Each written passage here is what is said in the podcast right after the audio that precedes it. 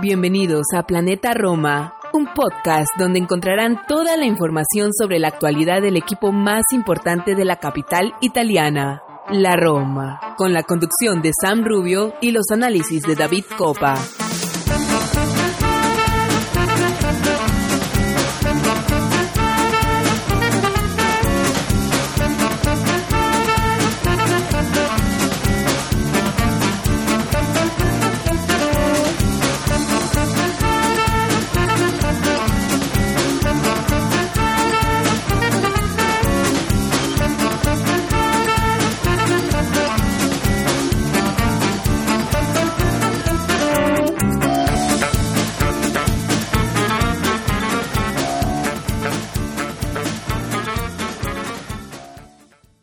Seguidores de Planeta Roma Podcast.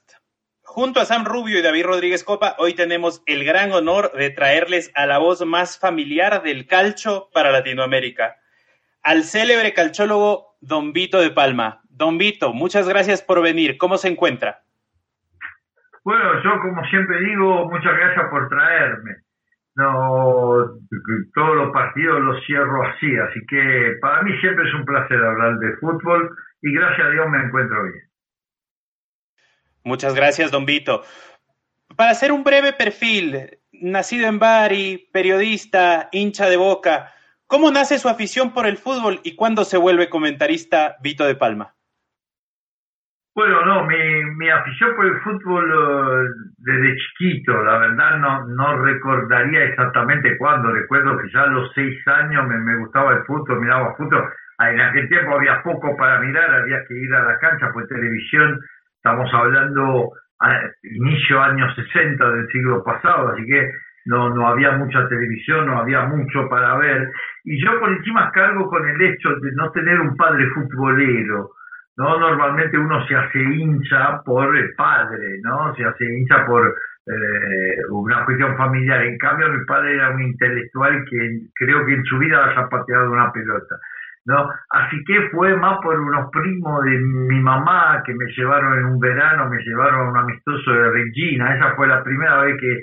Pero fue un enamoramiento y, y además yo siempre he tenido a lo largo de mi vida eh, la costumbre de leer por lo menos un diario por día. Entonces todos los días leía un, un diario de política, ya desde muy chiquito te hablo, eso porque mi padre quería eso ¿no? Y, y también leía un diario deportivo. Eh, así que eso de ser periodista ha sido casi algo natural. Y, y por cierto que eh, me ha costado llegar a ser, eh, a, a, cumplir con ese destino, para decirlo de manera un poco melodramática, porque bueno, porque lo bueno nos agarra enseguida, así que yo me casé muy joven, no y a los 27 años ya tenía cuatro hijos, tuve que remar para, para poder, eh, digamos, alimentar a la criatura que había, que había traído a este mundo. Eh, yo ya había tenido un programa de radio a los 16 años en una pequeña radio de la parroquia del pueblo del sur de Italia, de cuando iba al verano, el cura me decía, ¿por qué no me haces un programa deportivo con música así? bueno, y entonces hablábamos de la Bari, porque eso era, era en Bari, hablábamos del equipo de Bari, pero también de, los otros equipos chiquitos, ¿no? Porque en Italia hay e-, equipos muy chicos que juegan eh, las divisiones del ascenso más profunda, serían sexta, séptima división, eh, pero que despiertan en los pueblos una pasión tremenda, porque se juega con los pueblos cercanos, no bueno, entonces yo iba, hacía nota con los entrenadores, en verano era pretemporada, eh, así empezó. ¿no? Bueno, después la vida me llevó por caminos diferentes, en un momento de mi vida ya grande, ¿no? que pude un poco frenar, eh, que había ya ordenado todo, para decirlo de alguna manera, le dije a mi esposa, ahora puedo hacer algo que me gusta así. Me escribí a una facultad de periodismo deportivo, tenía 35 años, que las chances de, lograrlo eran realmente muy pocas. Pero viste, un poco la suerte, eh, un poco quizá la capacidad, yo eso lo tienen que juzgar los demás, no lo tengo que juzgar yo. Eh, yo sí puedo juzgar que tuve mucha suerte, porque tuve un profesor que, que, que me dijo, me tomó, digamos, bien, me tomó como en amistad, eh, justo el diario más importante de Argentina, el Clarín, empezaba lo que se dio en llamar el Grandesté, ¿no? Entonces eh, necesitaba mm, así pasantes, eh, pidió una cantidad de pasantes a mi escuela, el profesor me dijo, si no aprovecha esa no, no va a haber otra. Después estando adentro del Clarín hice amistad con el que actualmente es mi jefe mi pie. Es decir, fue una serie de circunstancias favorables. También en verdad una cosa, cuando uno hace una carrera tan de grande, tiene una desventaja con respecto a, los jóvenes, pero tiene una ventaja, que tiene mucho más claro lo que quiere, que tiene ya una cultura general, que tiene ya la costumbre a ganarse la vida, a luchar para... Entonces, eh, desde ese punto de vista, yo con mis colegas más jóvenes tenía una ventaja grande. Eh, yo lo veía con los que con hablaban conmigo y hablaban con un hombre y hablaban con mi colega y hablaban con unos chiquilines que estaban aprendiendo. Entonces, eso de alguna manera me ayudó. Yo aparte soy muy trabajador, eso lo tomé de mi padre, así que siempre trabajo, nunca, mire, eh, créame, llevo miles de partidos relatados, miles, nunca, ni a un partido de un torneo de Toulouse, que son juveniles, nunca, ah, eso menos que cualquier otro.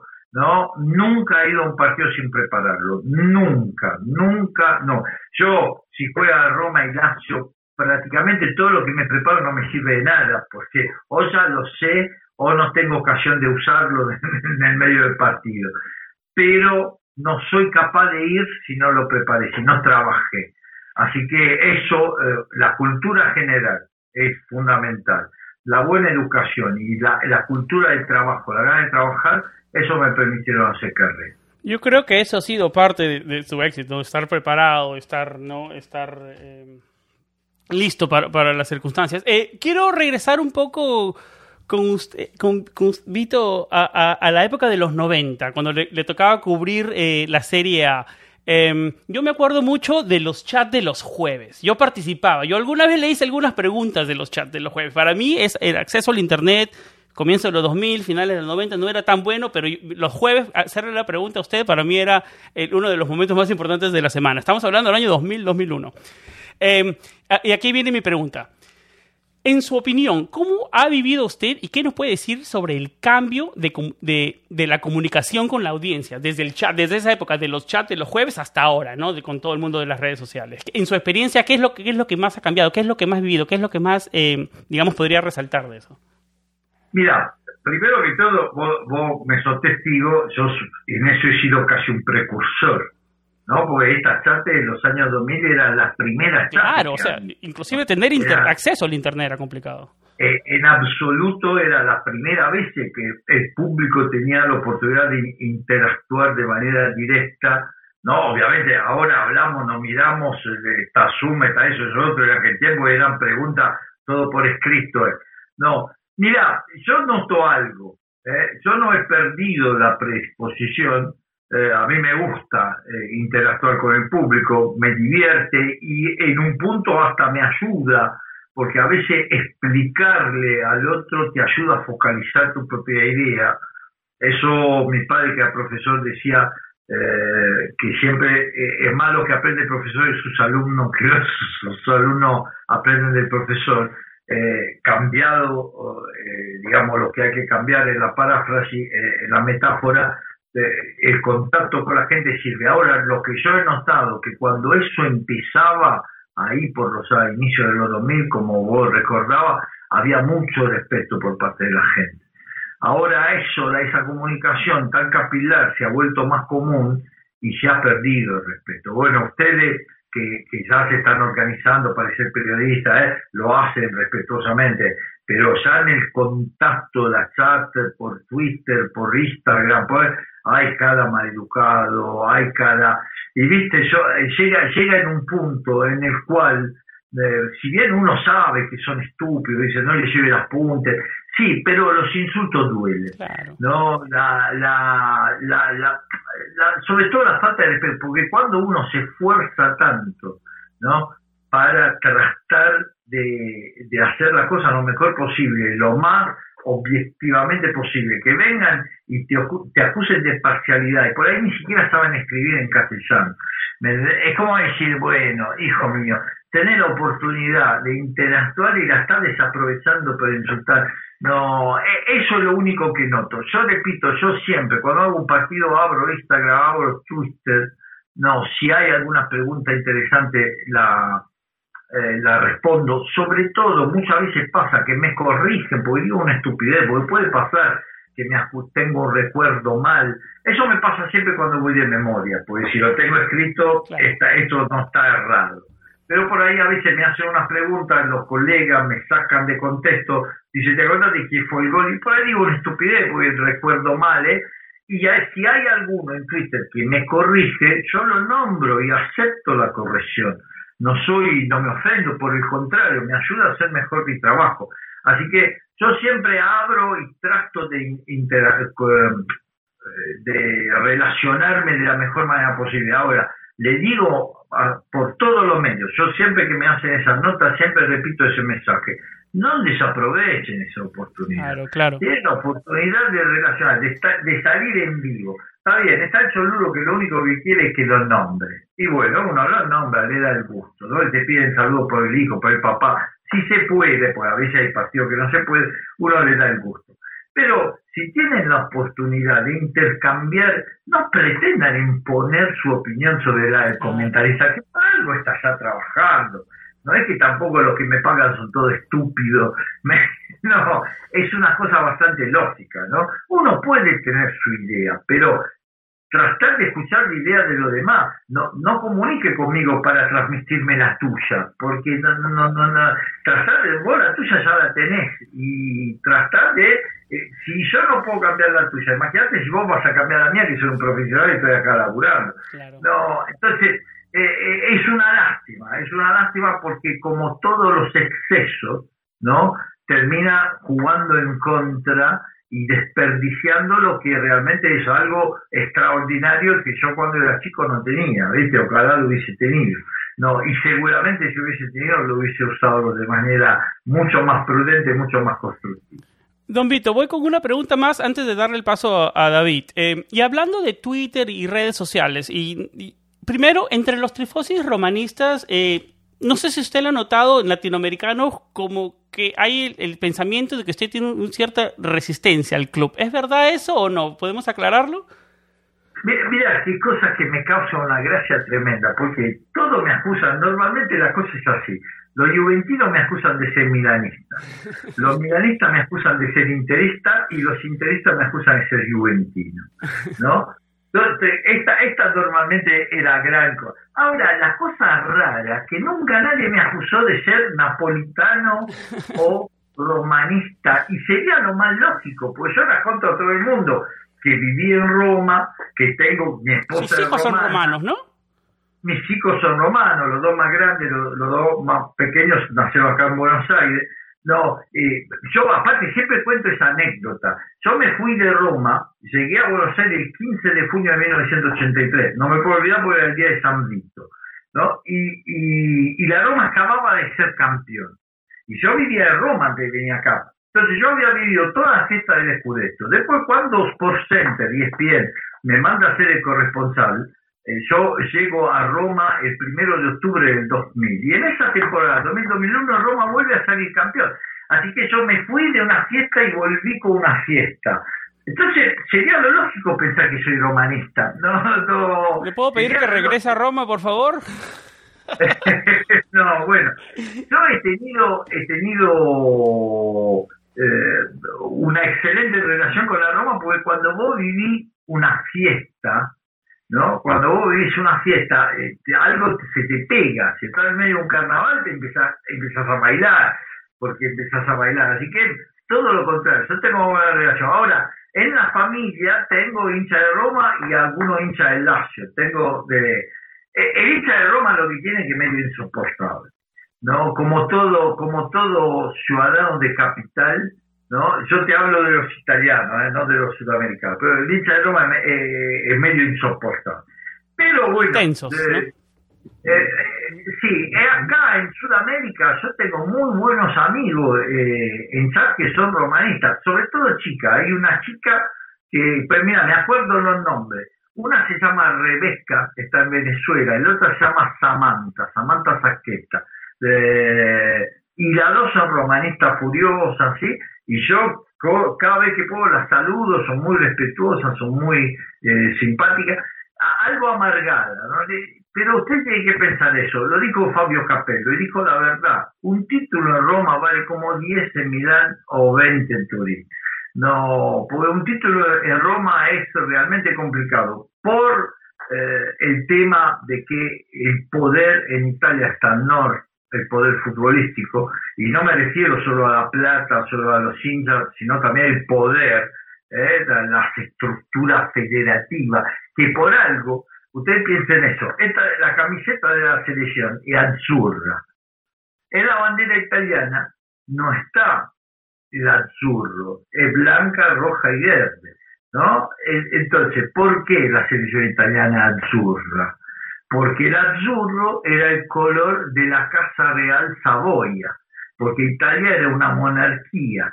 ¿Y dónde, en qué ciudad estaba la Casa Real Saboya? En Turín. En el norte, claro. Saquen, su propia conclusión, ¿no? Pero la federación empezó siendo la Real Federación Italiana, ¿no? Con sede en Turín. ¿no? Y, y, la sede no se ha ido nunca de Turín, por más que hayan pasado 100 y pico de años. Bueno, no, lo digo usted, soy Romagnoli. Pues a mí me acusa mucho de ser anti-juventino. Yo no soy anti-juventino, pero a mí me gusta el juego limpio. No, yo juego abstenia. A mí, yo juego con cualquiera. Pero el que veo que me está robando puntos, que me llama fuera, ¿eh? con ese no juego más. Porque para qué, ¿me entendés? Si somos entre amigos para divertirnos. No, el deporte tiene que ser una actividad constructiva. El deporte tiene que ser, los griegos lo inventaron así, paraban la guerra cuando había juego olímpico. Los griegos lo inventaron de esta manera, lo inventaron para que fuese un, momento, un instrumento de civilización, de amistad, de paz. ¿no? Entonces, eh, a mí el que roba el deporte, eh, si ustedes siguen mi, mi crónica, van a ver que yo la mayor severidad no la tengo con quien da el patadón. Yo la mayor severidad la tengo con quien simula haber recibido un patadón. Porque el patadón te puede salir en el juego. ¿viste? Porque yo he jugado. Te pasa de revoluciones y puede pasar. Influencia te puede salir el patadón. Pero simular eh, para sacar una ventaja sobre eso es, eso es desleal. Y la deslealtad no tiene perdón. No, entonces eh, yo soy por la lealtad deportiva y lamentablemente, lamentablemente en Italia mucho de eso a nivel federación no hay ¿no? Entonces, lo de Fiorentina, lo de Roma, lo de Lazio, lo de Napoli, que son las víctimas, ¿no? Le dicen llorones. Y lo que son los ladrones no le puede decir nada porque sos anti porque sos anti No le puede decir nada. así es fácil, ¿viste? Así es fácil. No, pero bueno, eh, repito, más vale un escudeto bien ganado, ¿eh? como lo ganó Capello, como ese, esa Roma del 83, que por algo después llega a la final de Champions. ¿no? yo nací ese día, el día que perdió la final de Champions, yo nací, 30 de mayo del 84. ¿Qué, qué es? Ah, esa, esa Roma era un equipo extraordinario, un equipo, en aquel tiempo la mayoría eran italianos, no, era un equipo extraordinario y tenía un entrenador extraordinario Nils Lidl, un histórico, histórico. un señorazo. Ojalá hubiese todavía gente así en el fútbol, ¿no? Real, reales señores. No, por eso, no, no, yo no tengo. Lo que pasa es que la Roma tiene unos defectos, ¿no? Por ejemplo, hace un tiempo yo decía, la Roma no le niega un gol a nadie. Y se enojaban los Pero es que era verdad, semana. cuando yo decía esa cosa, era verdad, la Roma no terminaba con clean sheet, es decir, con el arco invicto no terminamos un partido con arco invicto. Aún ganando 4 a 0, un golcito se lo dejaba En ese sentido yo decía. Pero no, no, no tengo ni, ninguna antipatía, muy por el contrario. Este año, solo dije, para mí Roma hay que tenerla en cuenta y me duele, y me duele que no haya podido aprovechar porque para mí tiene un excelente plantel. En los 11, para mí le puede ganar a cualquiera. Pero mirá con lo que pasó con Juventus mirá lo que pasó con Juve. Ahí ni siquiera puedes decir que te robaron, porque te dieron un penal en el final, que era un penal eh, imposible de rodar, pero bueno, preguntarle al Torino, el domingo era imposible de rodar y no te lo dieron. No, a, vos te lo dieron el penal y lo tiraste a cualquier lado y entonces eh, después terminás perdiendo 4-3 un partido que cuando estabas 3 a 1 lo estaba dominando y estaba dando un baile, un baile le estaba dando. Y en 7 minutos te encontrás abajo y por eso después desperdiciar el penal. Esta cosita tiene Roma, esta cosita psicológica, para mí muchísimo tiene que ver con el ambiente. La mentalidad frágil, ¿no? Pero creo que David va algo con una pregunta para usted. Sí.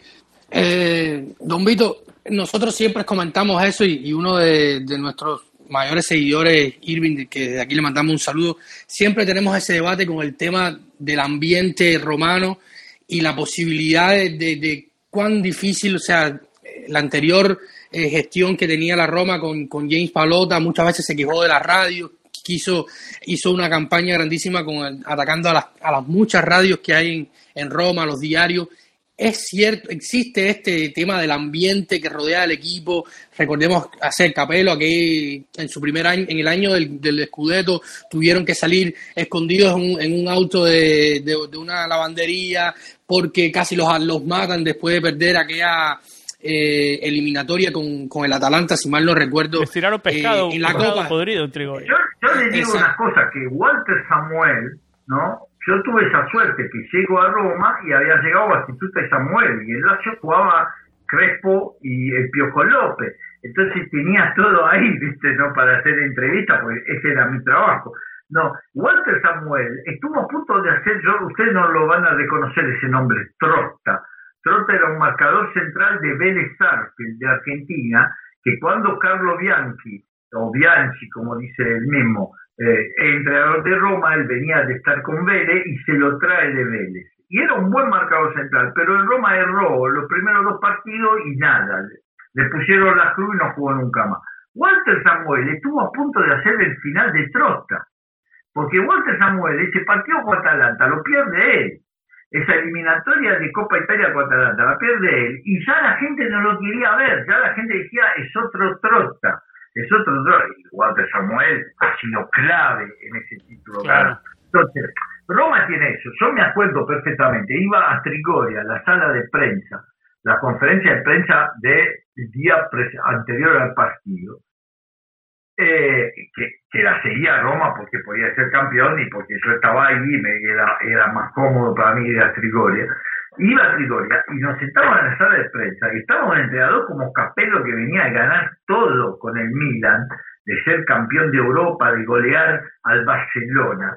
Y se paraba al lado mío un chico de su edad, ¿no? De, su edad, de, de me refiero a usted de tres, ¿no? Un chico de 22, 23, 24 años, de una radio privada de Roma que por ahí lo escuchaba la mamá y tres amigos más. Y se le paraba a Capello insultándolo, dice, usted no entiende nada de fútbol, usted y eso sale al aire, y Capello se la tiene que bancar. Y hay radio que son expresiones de linchada que entonces, si el entrenador o si el jugador no le paga las entradas, no le regala la plata, no le, esa radio lo empiezan a, matar al jugador, lo empiezan a matar al entrenador y crean un ruido ambiental. Por lo cual, créame, en el fútbol es así. Si, si a vos te dicen todos los días que sos un inútil, al final te vas a convencer que sos un inútil. Si, vos, si a vos te dicen todos los días, esto pasa en Argentina también con Boca a Boca le inventan crisis, le inventan pelea interna, le inventan, eh, eh, lo que, perdón el término, ¿no? Pero en Argentina se dice así, el puterío, ¿no? Le inventa todo el tiempo puterío y funciona, porque si los problemas no existen, es con ese ruido se los creas los problemas. Ahora, a Boca se lo hacen los rivales, la cosa más insólita, que a la Roma se lo hacen los romanistas. Esa es la cosa más insólita.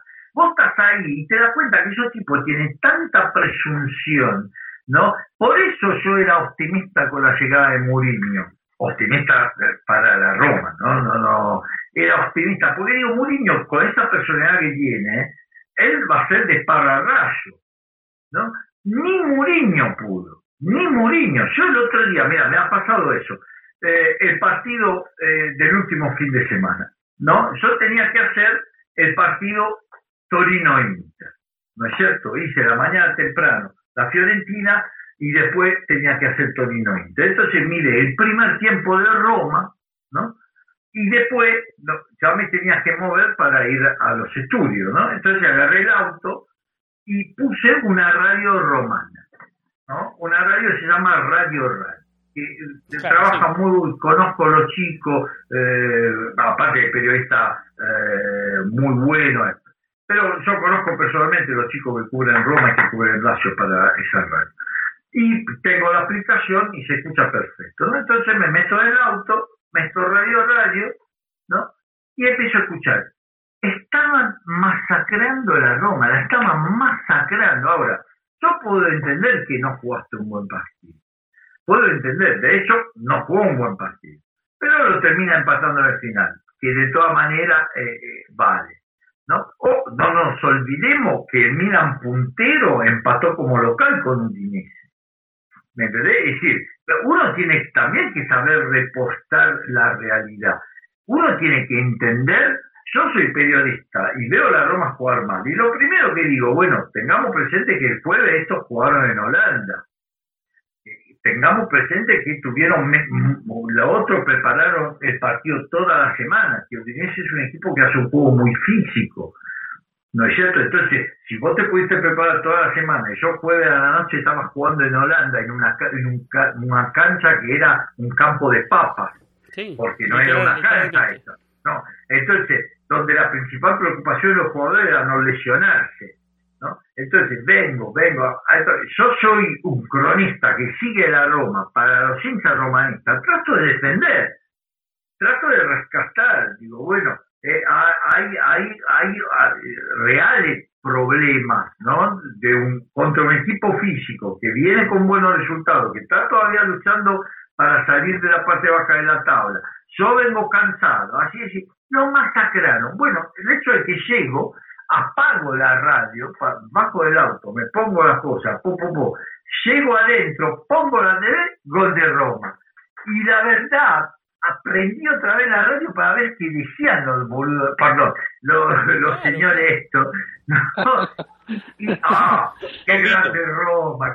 no, pasan del Olimpo al infierno en un segundo en Roma, y al revés. Ya, sí, sí, sí, ya se subieron todo al carro, eh, no, porque lo decíamos que Pellegrini venía jugando bien. No, mentira, yo te venía escuchando, lo estaba matando. te estaba diciendo todo y lo contrario de todo, y ahora hacen el gol en pasta, gran punto, gran resultado. Ahí sí se acordaban que estaban cansados, que todo. Entonces, es, muy difícil, es muy difícil sobrellevar eso, es muy difícil sobrellevar. Esto me había preguntado David, ¿no? Sí, sí, no. Eh, de hecho, esta temporada, esta temporada pasó con Mourinho, un, periodista que tres, cuatro veces le preguntó la misma pregunta cuatro, en cuatro mesas de prensa previa y a la cuarta eh, Mourinho, obviamente, con la personalidad que tiene, le da una mala respuesta y luego este chico se pone bravo y, o sea, retira y dice que no iba más a las mesas de prensa y así, así fue. Eh, pero es un ambiente complicado, quitan entrenadores. Yo siempre hago la comparación de que cuántos entrenadores ha visto Gasperini dirigiendo la Atalanta y cuántos ha tenido la Roma. O sea, eh, la presión es, muy fuerte y siempre este es un tema. Y, y en semana de derby, eh, Don Vito, ¿Qué, qué, ¿Cómo se vio el derby y, qué, opinión tiene usted de este derby que se viene? Que el, el primero se, había mucha expectativa con Sarri, con Mourinho y quizás no dio la talla ese gran partido que se esperaba, espera este fin de semana, a pesar de que la Roma tiene que jugar entre semana en el Olímpico con el PTS, espera un gran partido, cómo es el ambiente en Roma eh, en la previa de un derby y post-derby. Ojo, esto son dos cosas diferentes. Desde lo deportivo va a ser un derby complicado. Eh, el derby siempre es muy difícil de pronosticar, ¿no? Porque juega mucho los nervios, juega mucho la, la Lazio llega muy bien. La Lazio yo la hice ayer, eh, la hice, la comenté. No, ayer el partido contra Venecia, la Lazio eh, en, en, lo que va del 2022 lleva seis partidos con el arco en invicto. No, creo que solo la Real Sociedad en Europa tiene la misma cantidad. Es decir, tenía Lazio 5 y Real Sociedad 6 ahora con el resultado de ayer son 6 6.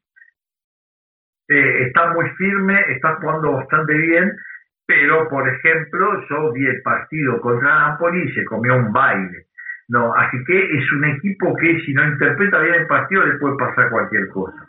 Eh, para mí como potencial eh, Roma tiene más. Roma a nivel de plantel tiene más potencial que el Lazio. Ahora, eh, inclusive es verdad que Lazio tiene inmóvil, que es un centro delantero extraordinario, pero también es cierto que, que, que, del otro lado Ibrahim para mí es muy buen centro delantero y se ha adaptado muy rápidamente al fútbol italiano. Yo no me lo esperaba que, que se adaptara tan, eh, tan rápidamente y además para mí Roma tiene mejor jugador italiano que todavía no, no, lo, no, no, no lo logra demostrar, pero que en perspectiva seguramente va a ser no solo el mejor jugador italiano, sino uno de los mejores jugadores italianos de todos los tiempos, en la línea de los Gianni Rivera, de los Sandro Mazzola, de los Bruno Conti, de los Roberto Baggio, eh, de, esos grandes jugadores de Totti, de Del Piero, va a estar seguramente Sañol, ¿no? Y ojalá, ojalá que no se lo den,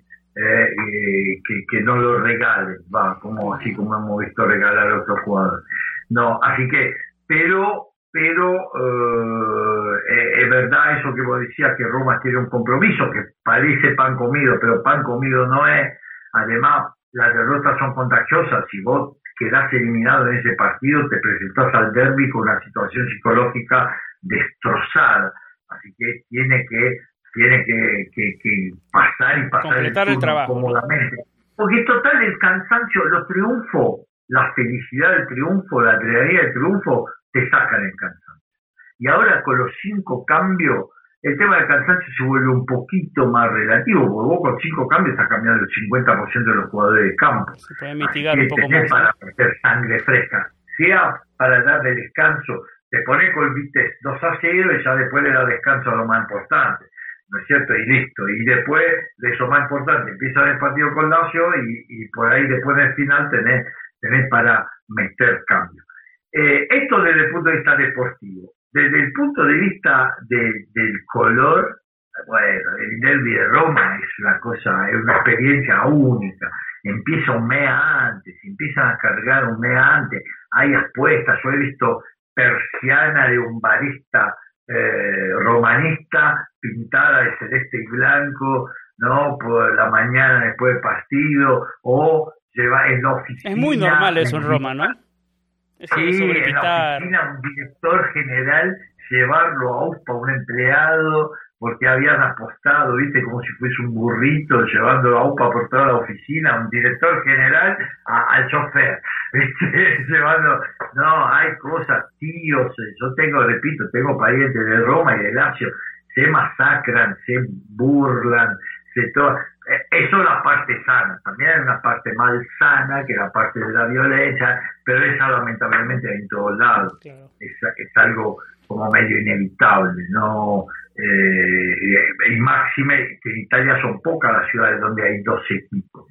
¿no? Normalmente vos estás Florencia, estás de Fiorentina, estás en Nápoles, son napolitanos. Son pocas las ciudades. Esas ciudades son un poquito más complicadas el tema de, los enfrentamientos. Pero bueno, la violencia lamentablemente pertenece a nuestra sociedad moderna. No, gracias a Dios no hay más guerra. Esto decía hasta anteayer, ahora hay una en curso, pero digamos entre los países civilizados no hay más guerra y, y entonces de alguna manera esa agresividad que tiene el hombre joven, ¿no? De alguna manera, por eso en guerra se mandan a los jóvenes. A mí a mi edad ¿dónde me pone ahí en primera fila esperando el cañonazo? No voy ni, en, ni, que me emborrache toda la noche antes, no. Eh, por eso van los jóvenes, ¿no? Se mandan los jóvenes. Y bueno, esos jóvenes, si algunos tienen agresividad y, de alguna manera tienen que desahogar. Eh, está mal, ¿eh? No estoy justificando. Estoy tratando de encontrar una explicación. Pero, digamos, aparte de eso, lo que se vive en Roma es divino. Yo recuerdo, a usted no le va no le va a gustar ese recuerdo, pero mi entrenador Delio Rossi, en pleno invierno se fue a tirar al Fontanone, al Gianicolo, una, una fuente muy famosa de Roma, que le puede asegurar que se helada el agua. Y el tipo, para cumplir la promesa que había ganado el derby, se fue a tirar adentro del Fontanone, no Delio Rossi, porque una monca amiga suya había dicho, vos hacer una promesa y Jesús te va a hacer ganar el. El tipo prometió que se tiraba al Fontanón, fue, cumplió y se tiró al Fontanón. Eso es una anécdota entre miles que hay, no, no, es, es algo realmente muy, muy especial y es mucho mejor del de Turino del de Milán. El que se le acerca un poco es el de Genoa. El que se le acerca un poco el de Genoa. El de estos días, mirá, si hay rivalidad, ¿eh? pero no es colorido. Bueno, yo lo digo también de una óptica sudamericana, ¿no? El claro. derby de Roma, el derby de Génova, de la linterna, La linterna. Cupolone, desde, desde la óptica sudamericana hay ese calor, esa simpatía, esa eh, picardía. Eso extra que ¿no? se siente, ¿no? que los del norte son más suizos, ¿viste? No son como más, de otras cosas, no no lo viven de manera más anglosajona, más fría, ¿no? inglés, Más, claro, claro. eh, Eh, que uno podría decir más civilizada, pero no, bueno, yo prefiero ser latino. No. Bueno, chicos, no se enojen, pero lo tengo que dejar. Sí, sí, no, no, se la verdad que la charla estaba muy amena, me estaba divirtiendo muchísimo, pero vamos a hacer una cosa, pues, si usted quiere volvemos a hablar después del derby. Eh, en la fecha FIFA, si usted tiene ganas, no vamos a comentar el derby eh, genial. y, oca- y ojalá también la clasificación de Italia. Ah, sería genial, sería genial, Don Vito. ¿Cómo jugaron hoy los portugueses de Manchester United? Me da bastante confianza. bueno, 200. Don chicos, Vito, no muchísimas gracias por el tiempo y estamos hablando pronto. Un placer tener una leyenda como usted con saludo nosotros. A Martín y a David. ¿eh? Muchísimas gracias. un saludo, un saludo, Vito. Muchísimas chicos, gracias. gracias por traerme. Chao.